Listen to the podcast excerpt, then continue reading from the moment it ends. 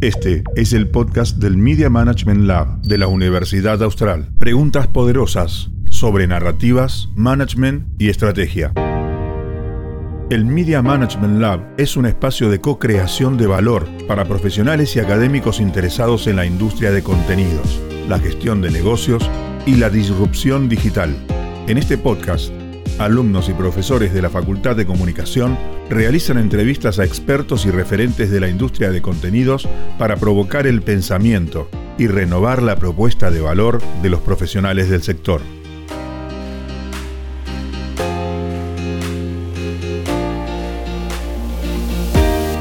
Hola, ¿cómo están? Soy Francisco Alvarelo, profesor de la Facultad de Comunicación de la Universidad Austral dedicado a las narrativas transmedia, la comunicación digital, la lectura en las pantallas, son algunos de mis temas de investigación. En esta ocasión les voy a presentar un diálogo, una entrevista que hicimos con Carlos Escolari, que es profesor de la Universidad Pompeu Fabra, uno de los referentes iberoamericanos en temas vinculados con la comunicación digital interactiva, autor de libros como Hipermediaciones, Las leyes de la interfaz, Narrativas transmedia, Media Evolution, entre otros. Más recientemente eh, ha presentado el libro Cultura Snack, del cual ya hemos hablado aquí en la Escuela de Posgrados en Comunicación.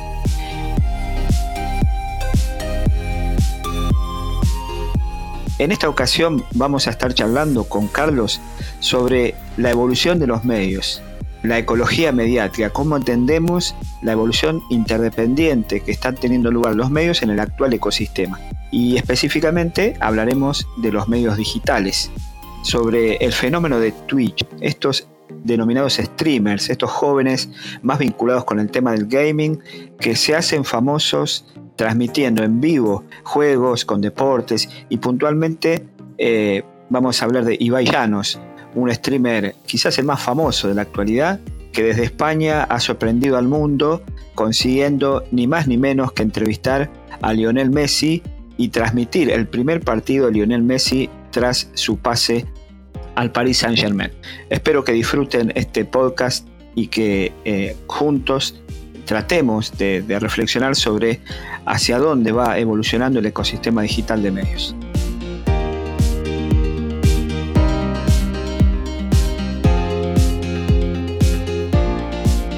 Charlábamos con Carlos, él vive en Barcelona, y decíamos, bueno, ¿qué es ahora ir a ver al Barça sin Messi? ¿No? Justo en ocasión de que Messi metió su primer gol en el PSG, ¿no?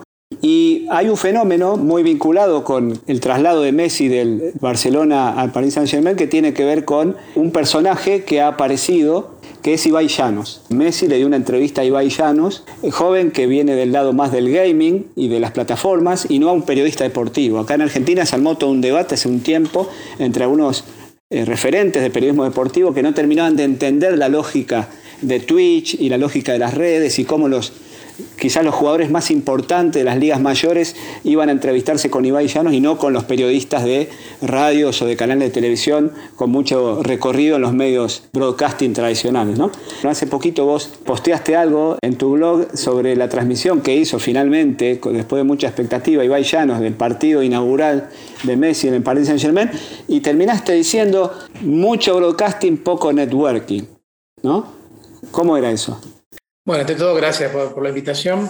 Pero antes quería reflexionar sobre esto del tiempo, porque cuando empezó la pandemia pasó una cosa alucinante que, que se frenó el capitalismo, decían, ¿no? Esta maquinaria, se frenó no solo el capitalismo, se frenó todo. Y yo creo que, hasta, al menos a mí me pasa que he perdido un poco la percepción temporal. Muchas cosas digo, no, yo el año pasado estuve en Argentina, no, no, fue el 2019 como que acá hay un paréntesis pandémico, no sé, que todavía no terminó. ¿eh? Y por otro lado está esta sensación de que estamos todo el día conectados haciendo millones de cosas y un desfasaje temporal creo que se da. A mí lo, más interesante de todo esto es que a la hora, digamos, de, teorizar o, poner orden, digamos, en todo el lío que es la comunicación en los últimos 20 años, ¿no? Uno más o menos siempre manejaba la oposición entre dos tipos ideales de comunicación, que era el broadcasting, que era la forma de comunicación que había dominado durante buena parte del siglo XX, casi todo el siglo XX, o más del siglo XX incluso. Y la otra forma que era el networking, ¿no? que es esta forma de comunicación que se empezó a teorizar en los años 90. Yo diría que la primera parte de la web en los años 90 de networking había poco, e-, era más un broadcasting digital todavía. con las páginas web, ¿no? Ya después con las redes sociales, ahí ya empezamos a hablar, o la web 2.0 a partir del 2004, con los blogs, que empieza uno en el 2000, el podcast, se empieza a hablar ya de el modelo de networking. Finalmente la web es una red, ¿no? Y no es un broadcasting que uno colgaba cosas. Entonces, digamos, esta, esta oposición, que repito, son tipos ideales, porque siempre hay cosas híbridas en el medio, nunca se dan de manera pura, pero digamos, lo que era más o menos claro es que había un desplazamiento del broadcasting al networking. ¿no? Esto ha generado mucho debate, crítica. Cuando publicamos el libro con Mario Carlón, El fin de los medios masivos, el comienzo de un debate, hay gente que no tenía ganas de debatir y nos tiró palos eh, diciendo, no, acá se termina el broadcasting. Mucha gente decía, no, se consume muchas horas de televisión broadcasting, todavía es cierto.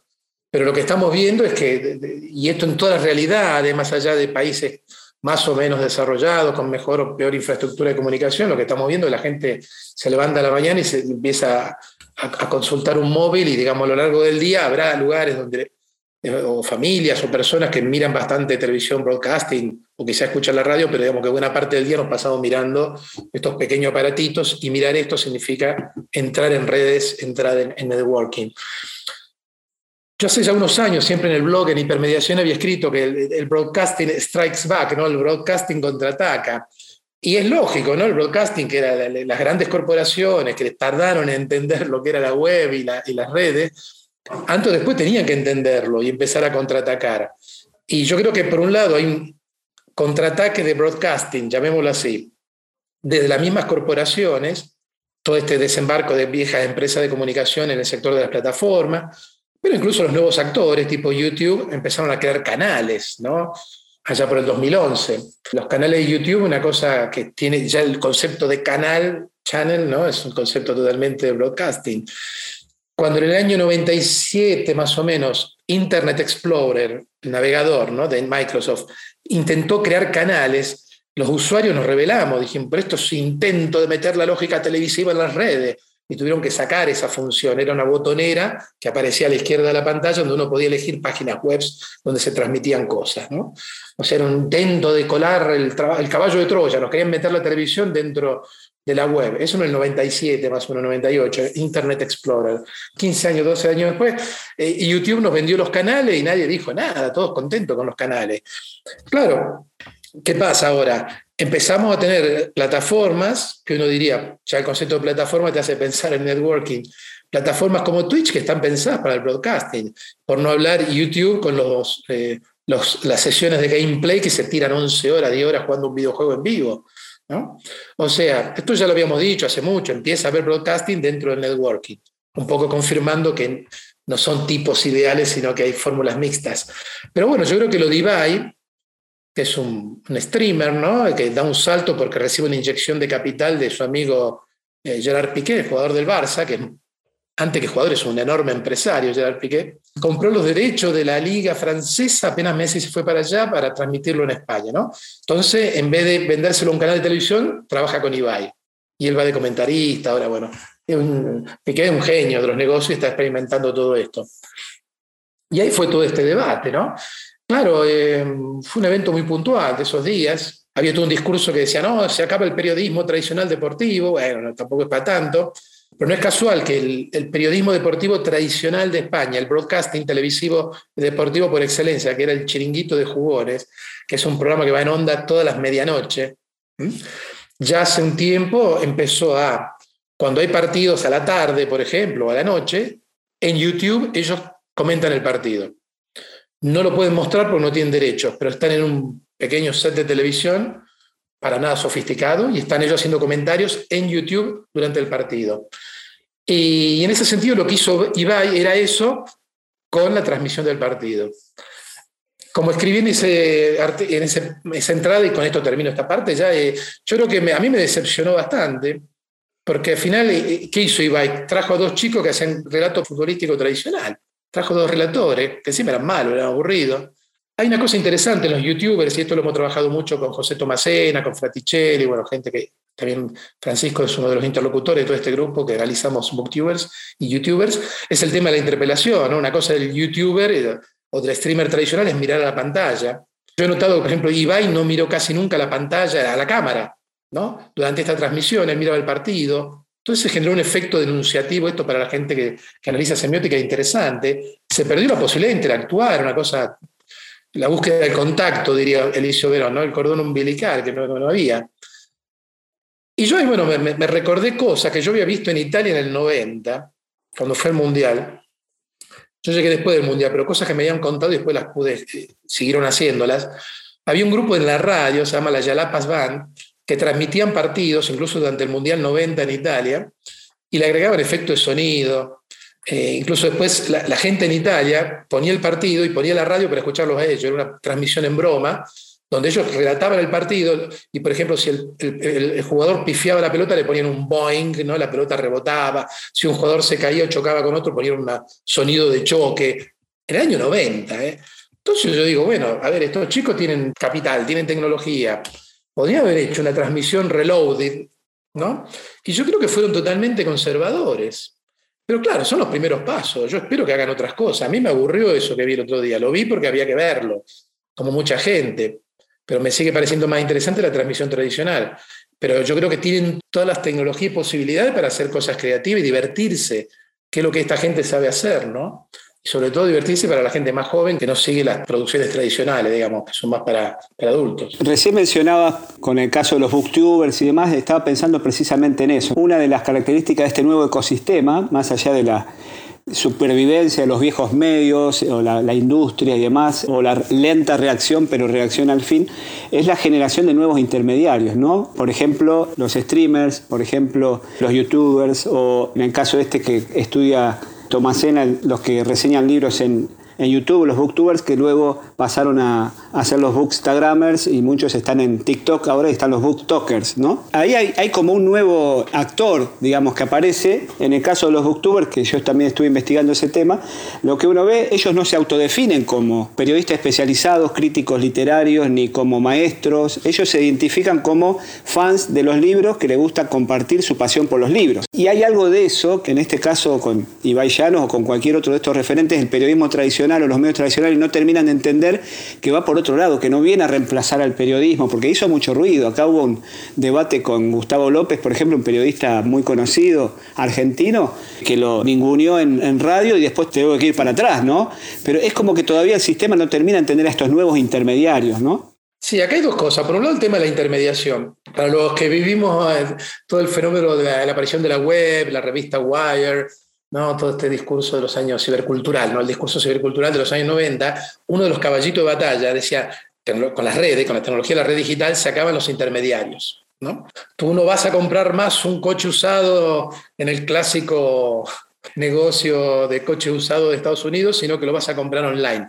Ya no vas a alquilar más una casa con una inmobiliaria, no vas a sacar más pasajes porque lo vas a sacar online. Claro, hay algo de eso, obviamente, pero lo que han nacido son los nuevos intermediarios o ciberintermediarios. Eh, hay eh, portales de transporte, si uno quiere sacar un pasaje, un hotel, bueno, uno eh, está rumbo, está, infinidad de portales para. Si uno quiere mm, comprar o vender cosas, claro, han aparecido infinidad de aplicaciones, acá está Wallapop, hay otra nueva, que se llama, infinidad de aplicaciones que, digamos, funcionan como el middleman, ¿no? el hombre del medio, que supuestamente la tecnología se iba a cargar. O sea que esto de que desaparecían los intermediarios terminó siendo otro elemento más totalmente utópico ideológico ¿no? del discurso de la cibercultura de los 90. hemos eliminado al pequeño vendedor de coches usado por una mega plataforma que se está forrando dinero, no paga impuestos y vende coches usados, ¿no? y así en todos los campos. Claro, todos estos primeros streamers, ¿no? esta cultura de la webcam, en el final de los 90, el 2000 más o menos, ¿no? cuando empezaron, sobre todo algunos jóvenes empezaban a transmitir de su dormitorio, ¿no? ponían la camarita, empezaban a transmitir. Ahí se podría decir que no había ningún tipo de intermediación. ¿no? Si uno piensa, el primer eslogan de YouTube era Broadcast Yourself, emite tú mismo sería. ¿Qué pasa? Eh, muchos de estos streamers fueron creciendo. Y claro, ya no, en un momento a lo mejor ellos mismos se montaban los focos de las luces y editaban los vídeos. Evidentemente llegó un momento que tenían tanto pedido de hacer cosas que no daban abasto. Entonces, bueno, seguramente empezaron a contratar gente. Eso porque empezaron a facturar, ya sea dentro de YouTube, con un millón de seguidores, ya en una época se decía uno podía empezar a vivir de eso en YouTube. Eh, empezaban a cobrar por YouTube y empezaban a cobrar de las marcas. Aquí las chicas que tenían canales de YouTube o de Instagram de, maquillaje o de ropa, al principio le regalaban ropa, después empezaron a cobrar para difundir todo esto. Y lo mismo pasa en todos estos canales.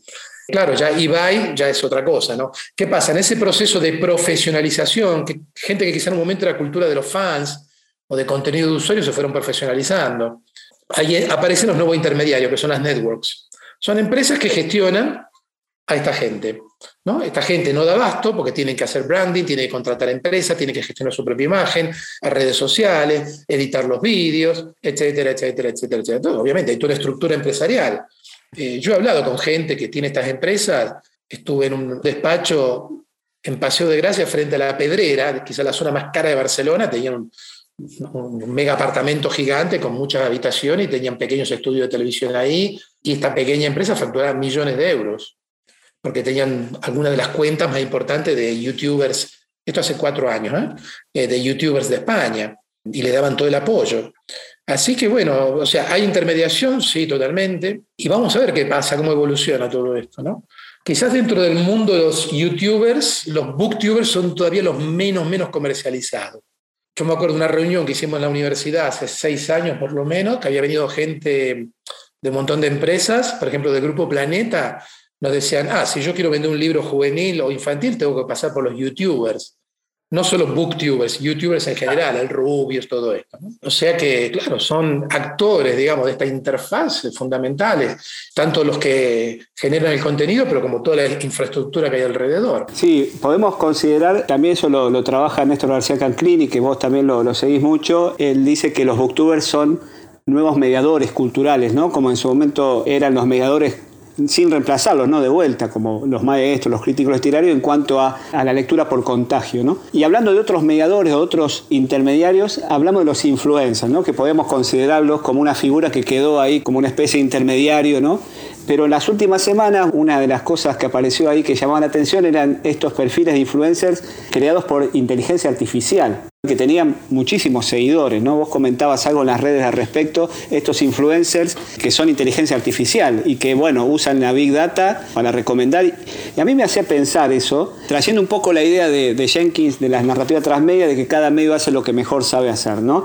¿Qué hace mejor que un influencer humano una inteligencia artificial? Eso ubica al influencer humano en un reto de hacer alguna cosa que no sea mera Big Data, digamos, ¿no? Hemos discutido también los algoritmos de Netflix cuando te recomienda una película, una serie y a veces no dan el punto de lo que a vos te interesa. Ahí hay como un ruido ¿no? entre la inteligencia artificial, los influencers humanos, la, necesidad de que haya otro humano del otro lado de la pantalla recomendándote o mostrándote cosas. Ahí qué, ¿Qué pensás sobre eso? Por un lado está toda esta tradición que viene de Oriente de tener em, personajes virtuales, ¿no? Había personajes de, por ejemplo, esta chica que cantaba en Japón y hacían incluso espectáculos en el mundo real, pero con hologramas. Un poco como la, gira que hace ABBA ahora, ¿no? Pero claro, ahora se le agrega a esto la dimensión de las redes y poder convertirse en, en una influencer, ¿no? Online. Yo creo que esto recién empieza. Segundo, yo creo que este paso va a llegar un momento que nos vamos a diferenciar si es humano o no humano, sin llegar a la singularidad, todas estas cosas, ¿no? Pero yo pienso, haremos eh, zapping en las redes, en, las plataformas, y aparecerán cosas ahí. Yo creo que va a llegar un momento que ni sabemos si, si es Obama que está hablando, si es un fake video, de, un tip fake de Obama o si es una figura virtual de Obama. yo creo que el camino es ese. Claro, uno dice siempre en un entorno tan, con tanta, digamos, competencia, siempre uno, y una lógica de los medios, hay que hacer algo diferente para que te vean. No sé si estableceremos una competencia contra la inteligencia artificial para hacer locuras, no sé.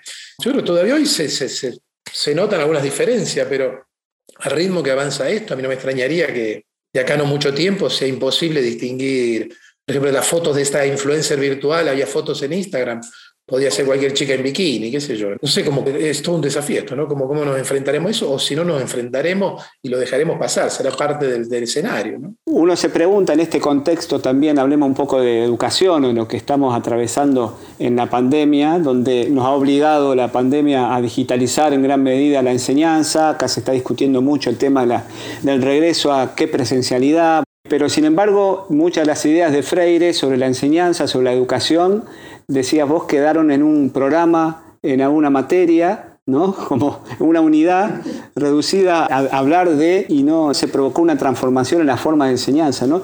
La tecnología ahora nos da una gran oportunidad quizás de pensar o de repensar la enseñanza, ¿no? pero sin embargo todavía hay como una inercia podemos decir, de una evolución de la enseñanza de los viejos medios, de la vieja escuela, digamos, a incorporar estas posibilidades, ¿no? Sí, lo interesante de Freire fue una investigación de la London School of Economy, que cuáles eran los autores más citados en, en ciencias sociales en el, siglo XX y era la, pedagogía del oprimido estaba entre el top ten, si no era el libro más citado del siglo XX. Solo en el castellano, el siglo XXI lo editó así, tiene, no sé, 800 ediciones, ¿no? hechas en Argentina, en México, etcétera, etcétera. La primera creo que es del 70, por ahí, 68, 70.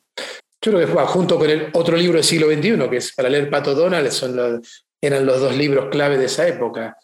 Eh, porque el Pato Donald denunciaba la ideología, cómo nos venden la moto a través de los medios, el Pato Donald, etc. Y, y el otro era la herramienta para enfrentarse a eso, había que concientizar a la gente. Entonces, a través de la alfabetización se podía romper eso, ¿no? Como que se complementaban los dos libros.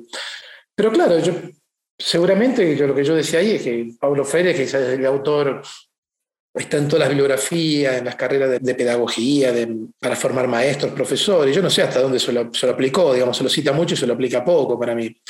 Se lo aplica porque a veces es complicado aplicarlo, otras veces se podría aplicar, no digo todo el PAC Paulo Freire, ¿no? porque su PAC era para alfabetizar, incluía la concientización política, pero sobre todo también toda una filosofía del diálogo. ¿no?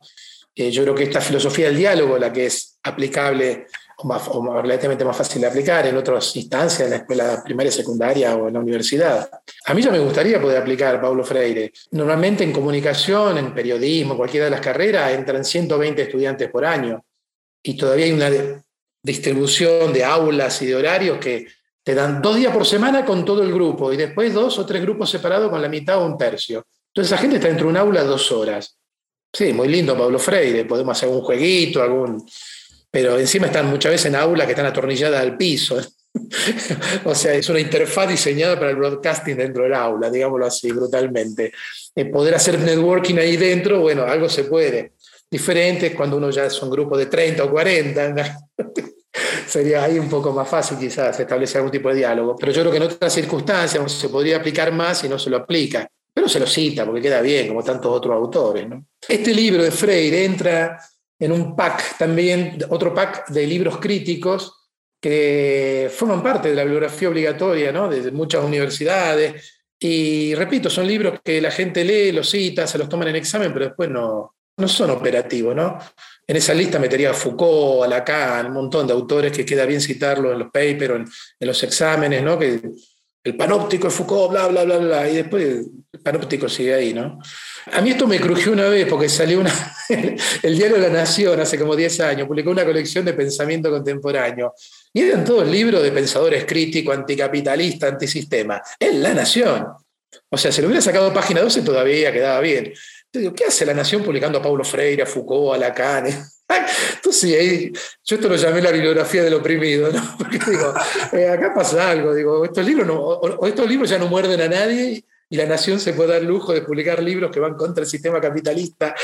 no sé, algo, algo no, me, no, me, no, me, cerró de todo eso. Vos decías hace un tiempo, bueno, también cuando presentaste las leyes de la interfaz, otro libro tuyo, en 2018, que la educación o la política también es una interfaz que está en crisis que hay que reconfigurarla o rediseñarla, ¿no? Este, en esta situación de la pandemia quedó más en evidencia que, que era una interfaz que estaba en crisis que ahora terminó de visibilizarse esa crisis, ¿no? Sí, totalmente. ¿no? Yo, bueno, tomo el concepto de interfaz, el micro concepto de interfaz, que era el sujeto frente a la pantalla, ¿no? y el mouse y el joystick y todo esto, y lo escalo, lo expando. ¿no? Entonces hablo de la escuela como interfaz, sistema político como interfaz, un barrio una interfaz, un museo es una interfaz, una librería, una biblioteca es una interfaz. ¿no?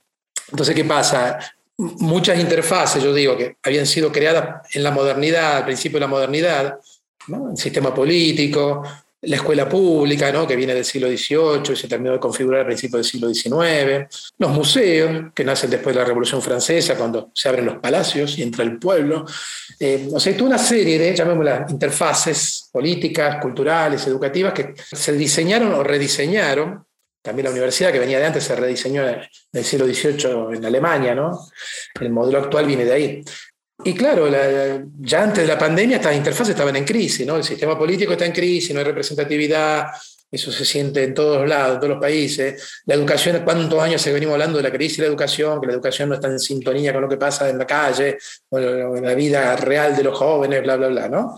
Entonces, ¿qué pasa? El, el virus, esta cosa tan pequeñita, permitió ver cosas que sospechábamos, que estábamos ya casi seguros que no funcionaban. Bueno, evidentemente el virus terminó de demostrar todas las limitaciones que había, ¿no? Como que en ese sentido, más allá de su trágico coste en vida y en crisis económica y social y psicológica que va a dejar este virus, por otro lado sirvió para testear todo esto y confirmar que todas estas interfaces eh, hacen agua por todos lados. Y la idea es, bueno, aprovechar esto también para rediseñar las interfaces no sé qué va a pasar, no sé qué va a pasar. Soy, eh, por momentos soy escéptico respecto a todo esto. Como que por un lado hay un deseo de volver al pasado, que es imposible, no vamos a volver más al pasado. quizá hay miedo de afrontar lo nuevo, pero yo creo, bueno, habría que aprovechar, la pandemia no terminó todavía, pero habría que aprovechar todo esto, ¿no? Como hacen las pruebas de materiales los ingenieros, ¿no? Agarran un trozo de material, lo van plegando, plegando hasta que empieza a crujir y se rompe, ¿no? La prueba de carga, hasta dónde aguanta. El virus ha servido para eso, para poner a prueba un montón de interfaces y bueno, ahora sabemos muchas de las cosas que no funcionaban. Por ejemplo, no, pues uno piensa, por ejemplo, la, interfaz sanitaria, ¿no? Los hospitales, todo eso, eh, en general supieron adaptarse bastante rápido a la nueva realidad, ¿no? Esto de se hicieron hospitales de campaña, se rediseñaron las salas, se crearon circuitos para la gente con COVID, sin COVID dentro de todo, cada país diferente, con más o menos recursos, bueno. Pero más o menos la interfaz sanitaria reaccionó bastante rápido. La educación, más o menos, más o menos reaccionó, porque había muchos actores de la interfaz que no estaban preparados para esto. A los ponchazos, diríamos, reaccionó la, interfaz educativa. Pero bueno, yo creo que aprovechar esta ocasión, esta, esta, gran tsunami que vino, para poner a prueba todo y para poder rediseñar estos, estos ámbitos de interacción. Una de las grandes novedades de este año de la Escuela de Posgrado en Comunicación de la Universidad Austral es que por primera vez vamos a tener a Carlos Escolari dictando un seminario sobre ecología mediática, sobre la evolución de los medios. En este caso me toca compartir a mí eh, con Carlos este seminario en el cual vamos a estar indagando sobre teorías y metodologías para analizar la evolución de los medios desde enfoques novedosos que permitan comprender cómo se da esta evolución. Por eso estuvimos charlando con Carlos sobre los distintos temas que vamos a tratar en este seminario. El primero que habló del tema fue McLuhan, en unas comunicaciones, en unas cartas a principios de los 60. Neil Postman lo institucionalizó a finales de los 68 con una conferencia sobre Media Ecology, y habló de eso. Y en el 71, si no me equivoco, abrió el programa en Media Ecology en la New York University. En el 2000 se creó la Asociación de Media Ecology, o sea que ese campo, ese recorrido está institucionalizado. Es un enfoque holístico, 360 grados, tiende a ser sistémico, pero dentro de lo que es Media Ecology es una... Hay varias líneas, digamos, o más que líneas, conversaciones diferentes, ¿no? Hay todo un sector de la Media Ecology que es muy McLuhaniano, que coquetea mucho con el arte, ¿no? Esto de hacer revistas con artistas o hacer cosas con artistas, que McLuhan lo hacía, con tipógrafos, trabajaba mucho con diseñadores. O sea que hay un filón por ese lado, quizás menos científico en el sentido de más eh, alejado de lo que es la, teorización más dura, más, más académica, eh, más libre, digamos, van hacia un sector más libre donde dialoga con el arte. Y después dentro de la Media Ecology, por ejemplo, hay otras líneas de trabajo, otras conversaciones. Quizá la, más sólida, quizá más teóricamente hablando, podría ser la que se llama Medium Theory, que es teoría de medios de Joshua Meirovitz, es un investigador que fue discípulo de Neil Postman, que quizás quien ha trabajado más de forma profunda la parte teórica de esto. ¿no? Una teoría ya no tanto centrada en lo mediático, digamos así. No es casual que la gente que investiga mediatizaciones, en Europa, sobre todo los alemanes, los nórdicos, ellos no citan media ecology, citan a McLuhan, pero prefieren hablar de medium theory, ¿no? y trabajan mucho con los textos de Meirovitz. Esto es un poco el, marco teórico analítico. ¿no? En una ecología mediática hay diálogo de uno a uno, hay broadcasting, hay one to many, many to many, es una mezcla de, de flujos de intercambios discursivos de diferentes características.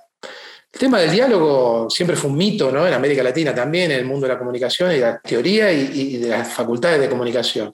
Cuando en los 70 ya se hablaba de la comunicación alternativa, era el diálogo, eso dialogaba mucho con lo de Freire, ¿no? No es casual que cuando se empieza a vender todos los libros de Freire, con, hablando de comunicación en vez de extensión, era el momento de oro también de la comunicación alternativa, dialógica.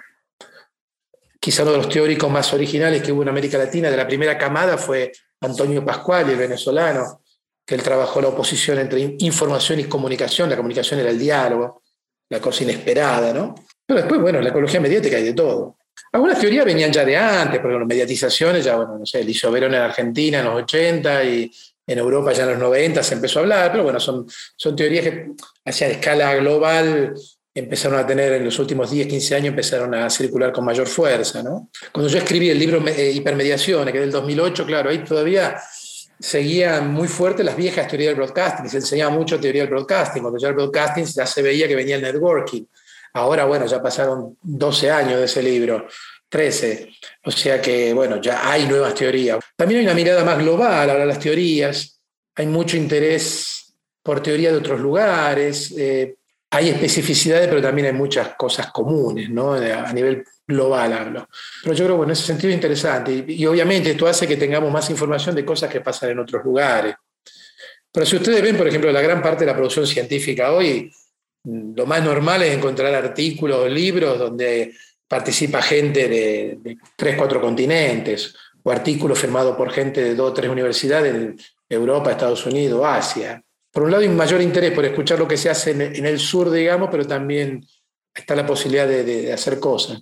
Déjame completar un poquito eh, del programa de ecología mediática que vamos a dar acá en la PC. También vamos a ver el aspecto más vinculado con los consumos, las nuevas audiencias, ¿no? la, la lectura, ¿no? que, son también los temas que, yo indago, eh, como para también pensar del punto de vista de la producción, cómo esas nuevas teorías, esas nuevas conceptualizaciones recaen en, productos y en contenidos pensados para esas nuevas audiencias. Creo que los docentes siempre estuvimos en crisis, ¿no? Claramente estamos en crisis, tenemos que atravesar un cambio, eh, nos enteremos o no nos enteremos, yo creo que la pandemia puso en evidencia que la forma de dar clases tenía que cambiar, digamos, ¿no? Obviamente depende, como decías vos, Carlos, de los contextos, si son clases masivas, hay que ver cómo adecuarse y demás, pero el tema de la tecnología que nos atraviesan tan transversalmente, valga la redundancia, es es fundamental dar cuenta de esas transformaciones, no solamente en términos de qué aparatos usar, sino también de cómo la tecnología digital ha transformado el modo de acceder al conocimiento, en nuestra propia formación como docentes,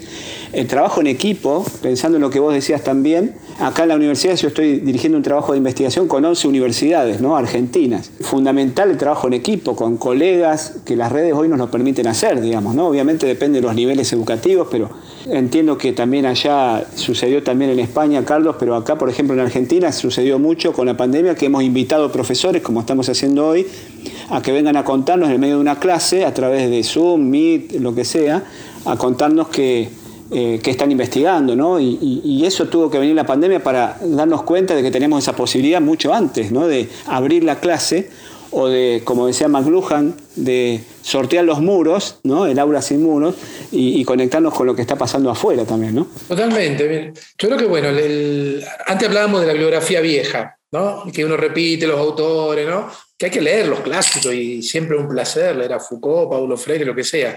Pero bueno, lo que yo creo que lo interesante las conversaciones actuales y, de esta actividad que vamos a armar con este curso, vamos a armar con, con Francisco, es toda la cuestión de renovar autores, ¿no? nuevos referentes, gente muy joven, hay gente latinoamericana que está empezando a emerger en, eh, hacer carrera, digamos, en Inglaterra, en Europa, algunos han vuelto a México, qué sé yo, pero se está formando una nueva generación de investigadores investigadoras de la comunicación con un perfil totalmente diferente al que yo conocí en Argentina, incluso la gente que estudió en los 90 o incluso te diría 2000. En esta línea, voy a compartir una cosa totalmente nueva, todavía no está disponible online. El CIM, el Centro de Estudios de Mediatizaciones de Rosario, eh, cumple 10 años. Entonces, bueno, Sandra Valdetaro nos convocó a toda una serie de, investigadores de, de, diferentes países, incluso hay gente de Europa, hay gente de Canadá, si no me equivoco también, y de varios lugares de América Latina, y se hizo un volumen en inglés.